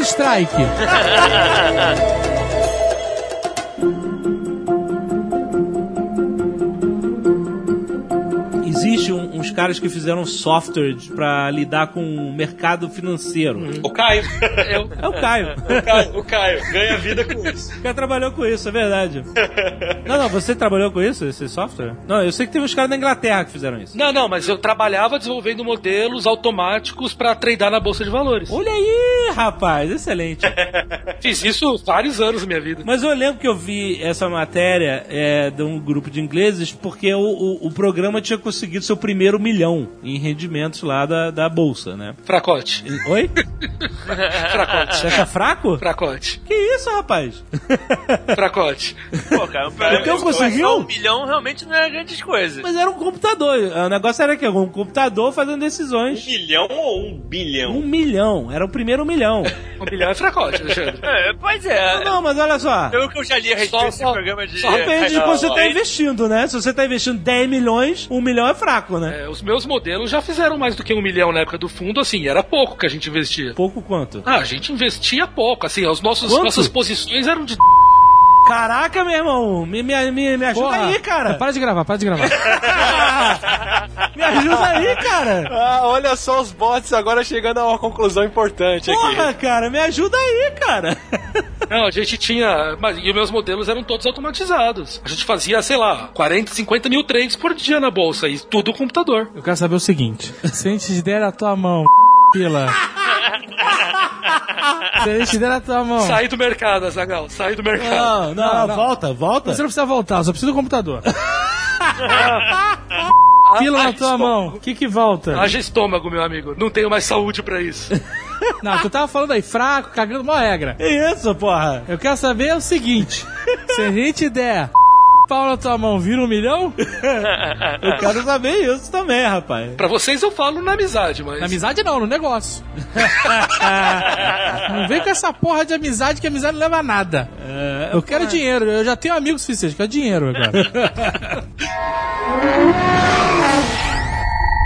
É óbvio que a inteligência artificial ela não pode prever a potência de mercado que uma notícia como o pré-sal, quando foi descoberto o pré-sal, faz, né? Fez com que as ações da Petrobras fossem lá pro caralho da noite por dia. Na verdade, até é possível também. Ah, mas aí ele vai, ele vai pegar é, o movimento do mercado, né? Humano. Não. E não vai saber interpretar. Petrobras achou o pré-sal. Puta, vai subir, vou comprar 30 mil ações da Petrobras. A palavra pré-sal é um pouco difícil. Mas a notícia toda, quando você lê a notícia, vamos imaginar uma pessoa que nunca ouviu falar que é pré-sal. Quando ela lê a notícia no Estadão, apesar de não saber o que é pré-sal, pelo que o repórter escreveu, ela consegue entender que aquilo é uma notícia boa. Aham. Ele vai pegar outras dicas no meio daquele texto dizendo que aquilo é uma boa notícia. Teve tweet aí do, do, do- de cara que fez as ações da Apple subirem também. Sei lá quantos por cento em um dia. Isso, isso. Um tweet, maluco. Mas, mas vamos pegar, voltar ao caso do pré-sal. Existem técnicas de análise de texto que a gente chama de sentiment analysis, né? Eu consigo fazer com que o computador leia um texto e consiga entender se aquilo é positivo ou não.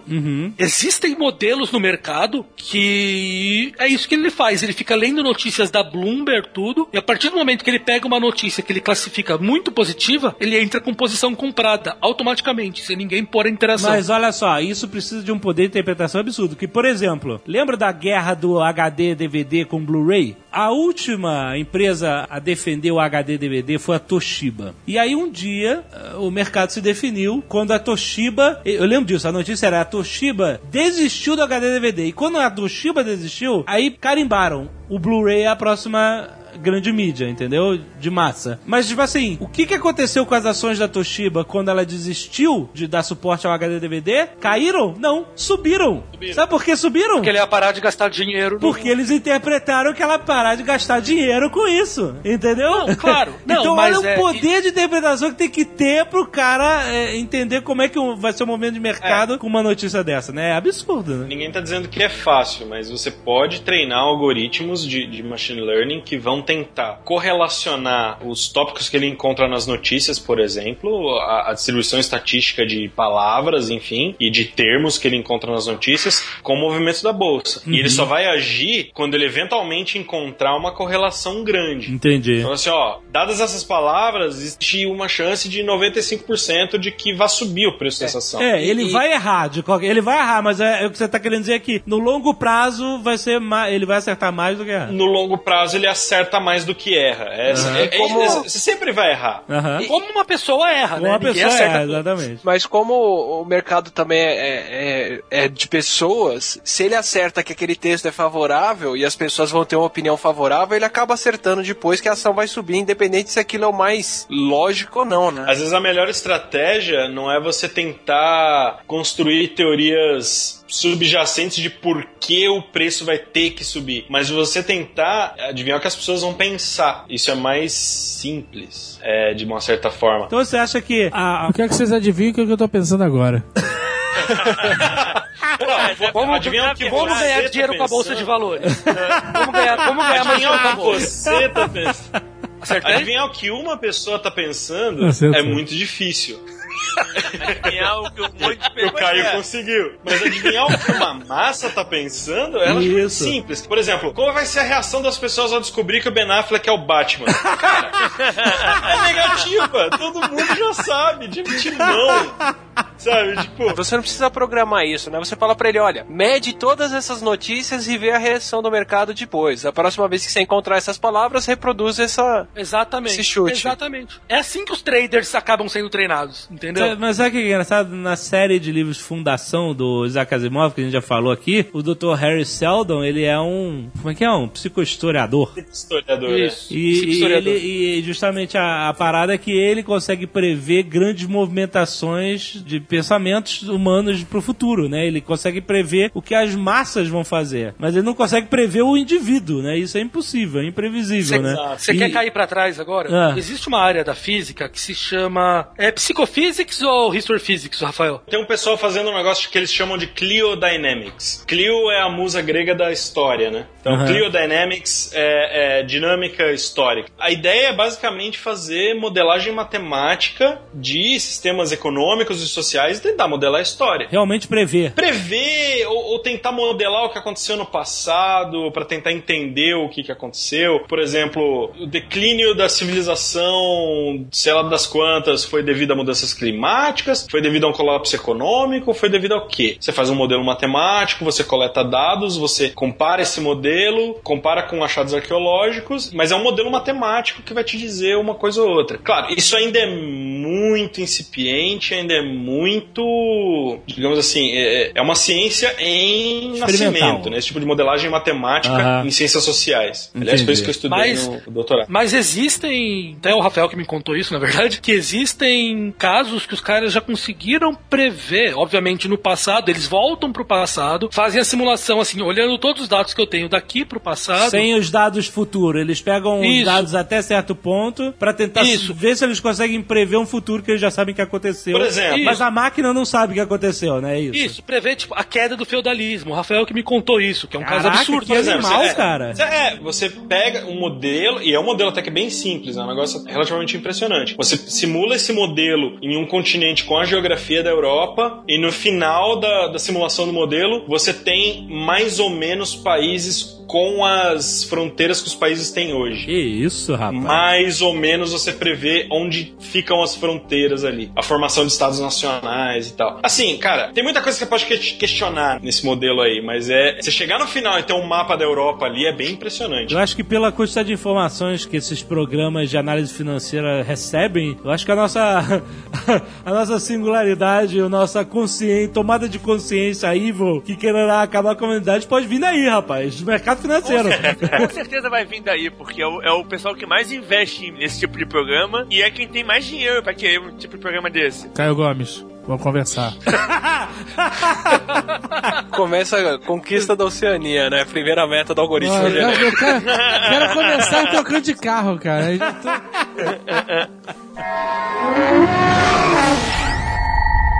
Já surgiu o primeiro caso de preconceito por inteligência artificial. O quê? Preconceito? É. Como? Muito doido. O pessoal do Freakonomics que tava falando isso, que tem uma professora de Harvard de economia, que ela tava fazendo uma pesquisa com o nome dela e ela viu uma propaganda daqueles banners que aparecem no, automaticamente, sabe? Ah. Ela buscou o nome dela e apareceu uma propaganda assim: Fulana, veja o seu histórico na prisão, ou algo assim.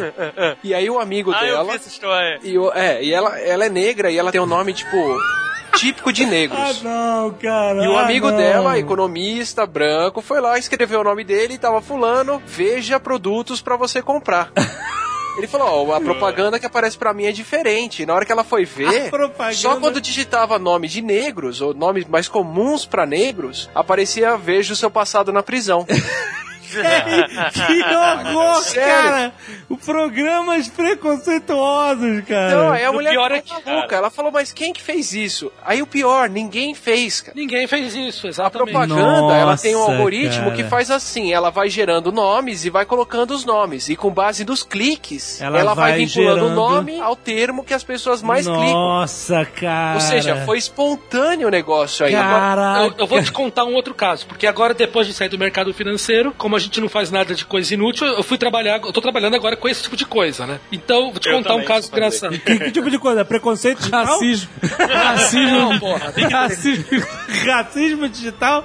Então, e o Rafael. eu como o Rafael. Caio. Com que tipo de coisa, caraca? Tanto Então, eu o como Rafael o Caio trabalhamos com com, Big com Big Data, Data aplicado pra tipo de- web e tal. Ah, tá. Então, vou te contar um caso. Teve no Walmart, os caras fazem esse tipo de análise. E lá eles pegam o seu histórico de compras e te fazem promoções de acordo com o seu histórico de compra. Ok. Então teve uma garota, que não foi no Walmart, minto, foi na Target. Ela chegou, comprou um monte de coisas. Daí ela, depois de uns meses, uns cinco meses, ela recebeu uma promoção de carrinho de bebê. E o pai da menina, era menor de idade, ficou louco, brigou com a Target, onde já se viu isso, tal, tal, tal. E três meses depois nasceu o filho dela. Nossa. E ela não tinha contado pais. Nossa. Então, quer dizer, dado aquele histórico de compras que ela fez, o sistema percebeu que aquilo eram compras de KY, Puras né, mães. nananã, e não comprou pílula nem camisinha. de gravidez. Se fosse KY, ela não tinha engravidado.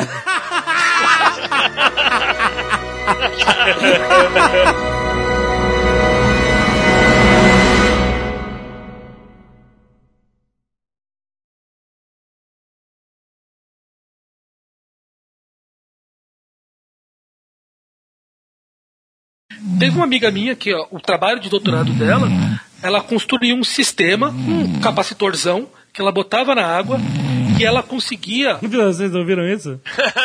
Não é sacanagem, não, cara. Isso foi essa que ela tá ouvindo? Ele tava ouvindo mesmo, cara. Ele tava apagadaço, meu. Ele acordou agora.